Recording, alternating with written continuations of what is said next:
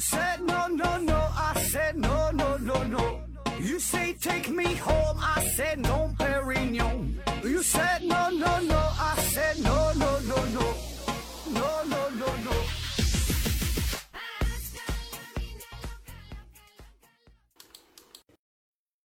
拼命探索，不计后果。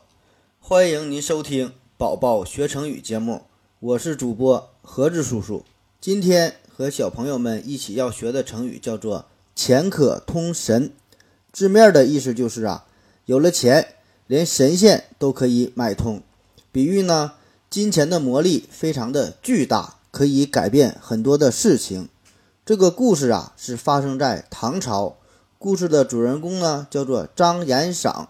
话说呀，他当了一个大官儿，然后呢，在他上任之前，他就知道了有一宗大案子。这个案子啊，是个冤假错案。可是呢，每每提及这种案子的时候呢，大家都是扼腕叹息，没人敢说出真相，一直呢也是没能平反。这回张延赏他呢就上任了，马上就召见了。掌管这个案子的送案呐，这个刑狱呀等等这些官吏，并且呢严加训诫，就说呀这个案子拖了这么久，一直呢也没能说出真相，你们一个个的一天天也不干什么正事儿。这回我上任了，咱们必须把这个案子在十天之内把它审理完毕。然后大家听了他的话呢，就是随口答应下啊，那好吧。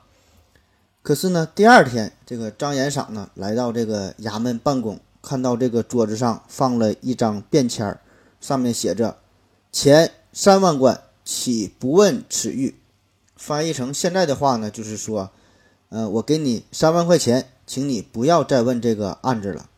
那张延赏这个人脾气很大呀，看完了这个便签之后，就非常的生气，心说：“你把我当成什么人了？”企图用三万块钱就收买我，那是不可能的。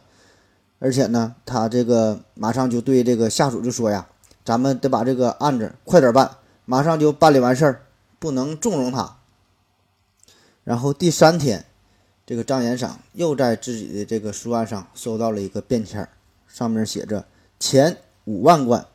那这个意思就是说，我要出五万块钱，让你就是别管这个案子了。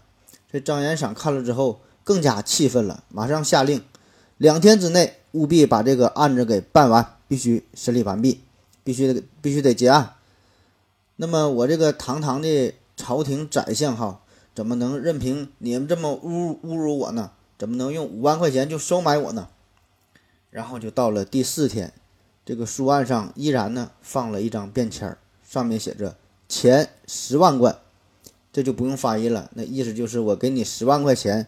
这个案子你就别管了。那张延赏看了之后，他真就再也不问这个案子了。那下属这些衙门的这些人儿，他的手下知道了这件事儿之后，就非常轻蔑地笑了笑，然后找机会就问这个张延赏啊：“那张大人，您说你原来呀说自己是个清官，非常的公正，那为什么这回你就不继续审问这个案子了呢？”你看，你说你曾经想仗剑走天涯，怎么最终还是被这个金钱所收买了吧？原来嫌钱少吧，这回十万块钱，你看终于打动你了，你就装吧。然后是捂脸、捂脸、捂脸，哈，三个表情符号。然后张延赏回答就说呀：“钱能出到十万贯，这呢就可以通神了，没有不可转回的事情。